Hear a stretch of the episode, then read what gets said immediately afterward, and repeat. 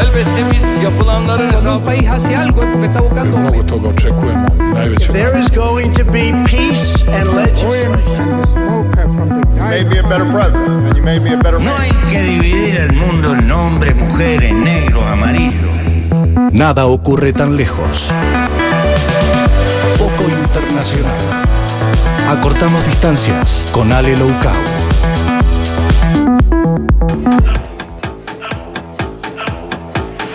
Buen día a nuestra analista internacional Alejandra Locao. ¿Cómo estás, Ale? Buen día, estamos con Pablo. Hola, Mayra, Pablo, ¿cómo están? Bien, Bien. todo bien, todo tranquilo.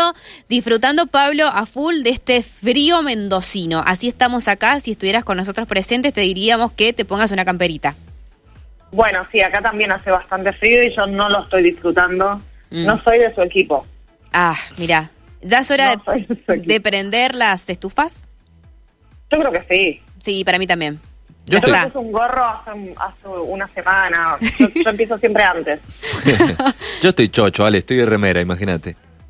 Sí, sí, no, la verdad en eso no creo que tengamos ningún punto de acuerdo. Está bien, no hay negociación eh, en, el- en ese punto.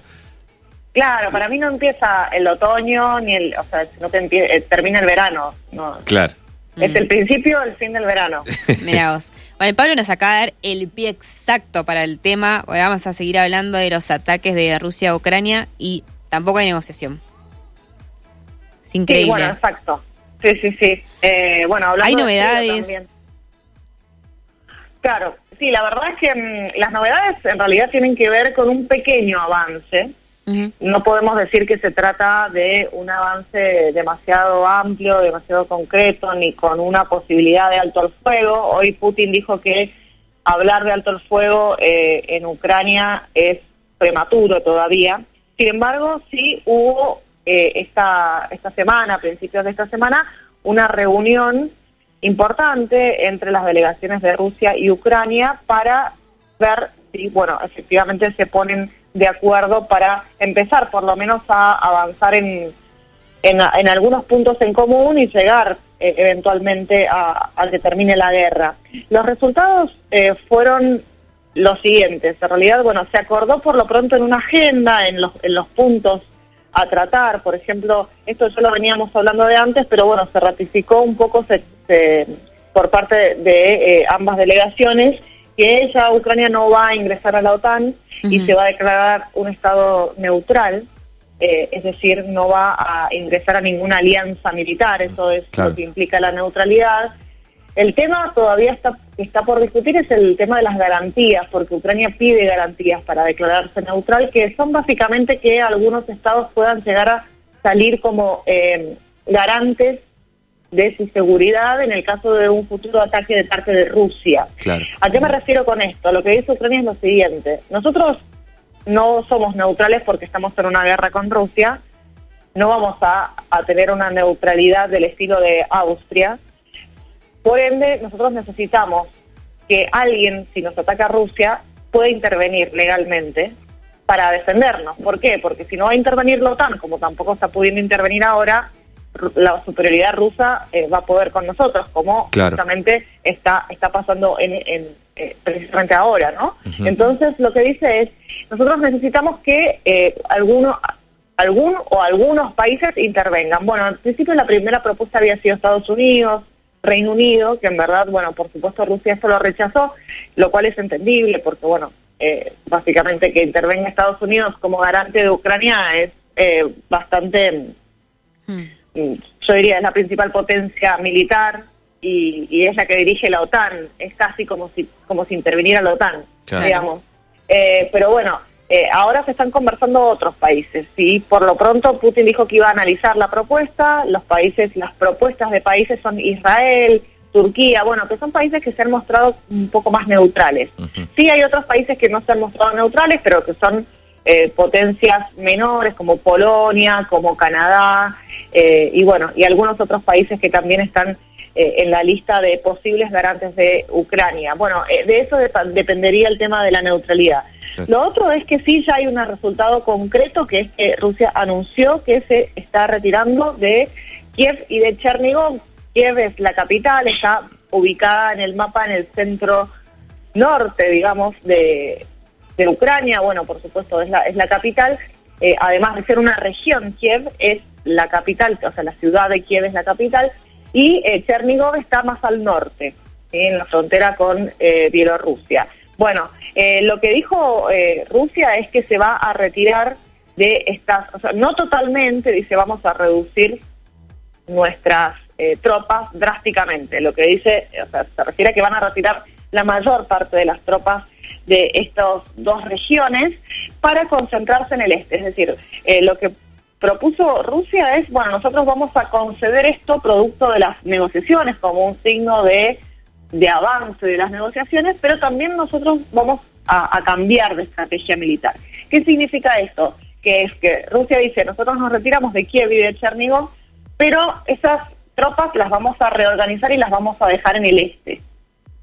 ¿Qué pasa? Quiere decir que en realidad se van a retirar, van a dejar tropas en el este y probablemente sí se recrudezca la, la operación militar en el este. ¿Por qué en el este? Porque básicamente ahí se ubican las repúblicas del Donbass, Lugansk y Donetsk, Claro. y que son las repúblicas que en principio, volvemos al, al inicio, al Claro. casus belli de la operación rusa, son en principio las eh, el objetivo de, de- de toda esta operación, eh, que es eh, liberar de alguna manera las repúblicas de Ucrania, las repúblicas eh, separatistas del Donbass. Entonces, bueno, lo que básicamente está diciendo Rusia es eso, que eh, va a concentrarse en el este, no sabemos si va a haber mayores operaciones militares o quizás una concentración de fuerzas en el este y queda el sur, porque bueno, el sur está casi completamente ocupado, que son los dos eh, límites con el mar de Azov y el mar Negro, no total, porque bueno, Odessa no está, no está ocupado, pero eh, sí hay una, hay, hay una ocupación rusa de casi todo el sur de Ucrania, que ¿por qué se mantendría? Porque básicamente eh, implica un- una conexión geográfica, si miramos el mapa, entre Crimea, que está totalmente al sur, y el Donbass. O sea, lo que dice, lo que eh, el planteo militar de Rusia es ese, es que queden conectadas Crimea con el Donbass a través de eh, las tropas que se ubican en el sur. Esas tropas no tienen la intención de quedarse eternamente, es decir, que se quedarían solamente hasta que termine la guerra, digamos, hasta que se conceda lo que dice Rusia, lo que pide Rusia, que es la el reconocimiento de Crimea como parte de Rusia y por supuesto de las repúblicas del Donbass. Así que bueno, esta sería la segunda etapa que ya estaría comenzando en estos días, entre ayer y hoy ya empezó el, el- el retiro de tropas. Ucrania dice que no, que, este retiro en realidad no es un retiro, que es un reagrupamiento de fuerzas, que en, en verdad es así. De hecho, Rusia tampoco lo esconde. Rusia no dice que las tropas que se vayan de Kiev se van a volver a su casa, sino que está diciendo que hay un reagrupamiento de fuerzas en el este. Pero bueno, eh, por lo menos hay un pequeño avance porque bueno se reconoció como parte de, eh, o sea, lo reconoció mismo Rusia, dijo, nos, Ucrania nos presentó por primera vez una propuesta seria para, Claro. para el diálogo. eh, y bueno, queda la, la, la segunda ya digo segunda, pero vamos como por la decimoquinta, no, no creo, mm, yo diría sexta reunión, negociaciones de paz, pero bueno, en este caso sería la segunda porque eh, la que se realizó esta semana fue en Estambul, se haría otra en menos de dos semanas, dijo el canciller turco, una nueva edición de estas reuniones en Estambul, que es- esperemos que, tengan más resultados. Bien. Eh, Ale, te quiero hacer una pregunta, no te quería interrumpir, eh, de lo primero que dijiste de una supuesta promesa o un anuncio de Ucrania de que, que no va a ingresar a la OTAN.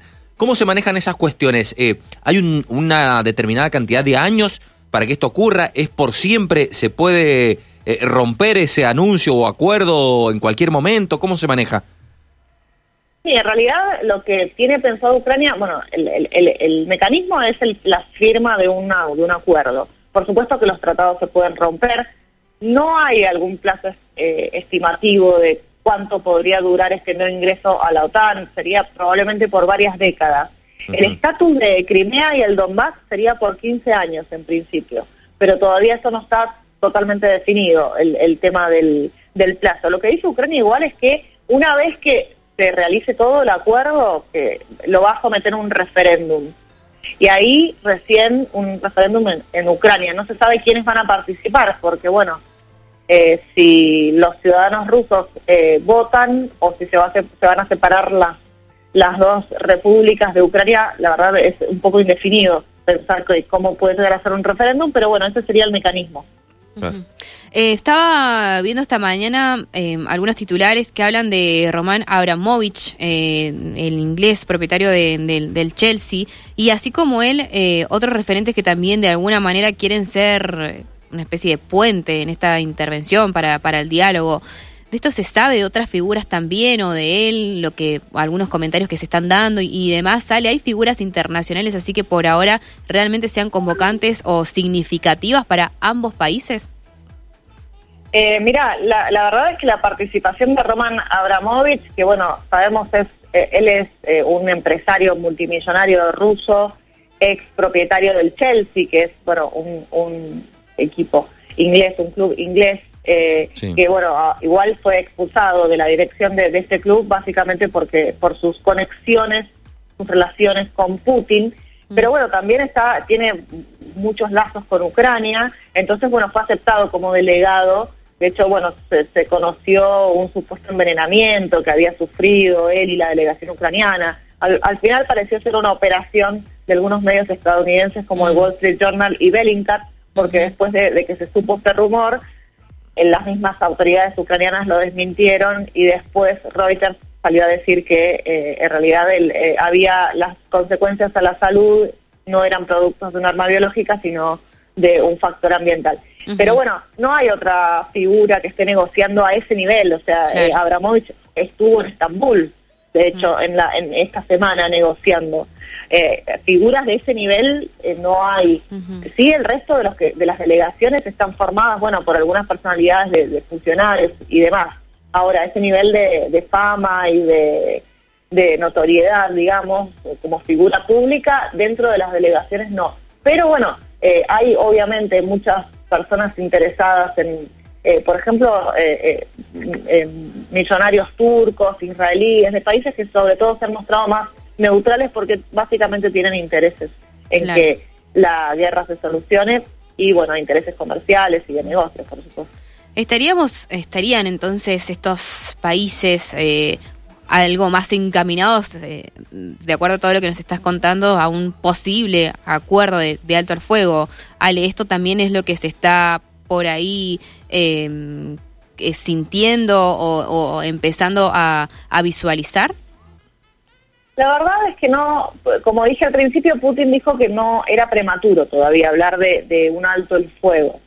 Y, la verdad es que no se podría, no, no se podría decir que está cerca, pero sí por lo menos hubo un avance en las negociaciones, hubo un cambio en la estrategia militar, que en realidad eso también tiene consecuencias en, en- en los habitantes de Ucrania que siguen sufriendo los bombardeos y la guerra, o sea, el hecho de que se deje de bombardear eh, Kiev y Chernigov, eso implica también una situación, una pequeña mejoría para la situación eh, tan dramática que están viviendo los habitantes que, que quedan, porque muchos eh, ya directamente han huido, en Kiev queda menos de la mitad de la población que, que vive que vive así. Pero bueno, al margen de eso es difícil pensar que, que pueda haber un alto el fuego pronto.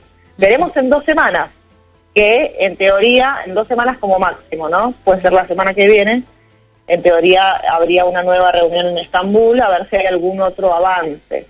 Por, otro lado, todo lo que tiene que ver con las consecuencias económicas que está directamente eh, dan pauta de un nuevo orden mundial, eso probablemente no pare cuando pare la guerra. Eso, eso también hay que decirlo, lo que son las sanciones, la fragmentación del mercado mundial, el, alto precio de los alimentos, del gas, eh, y, y la guerra económica, eso probablemente no pare. Entonces, bueno, ya ahí estamos hablando de otro tipo de consecuencias. Ale, gracias, más que más que claro. Un abrazo gigante de todo el equipo.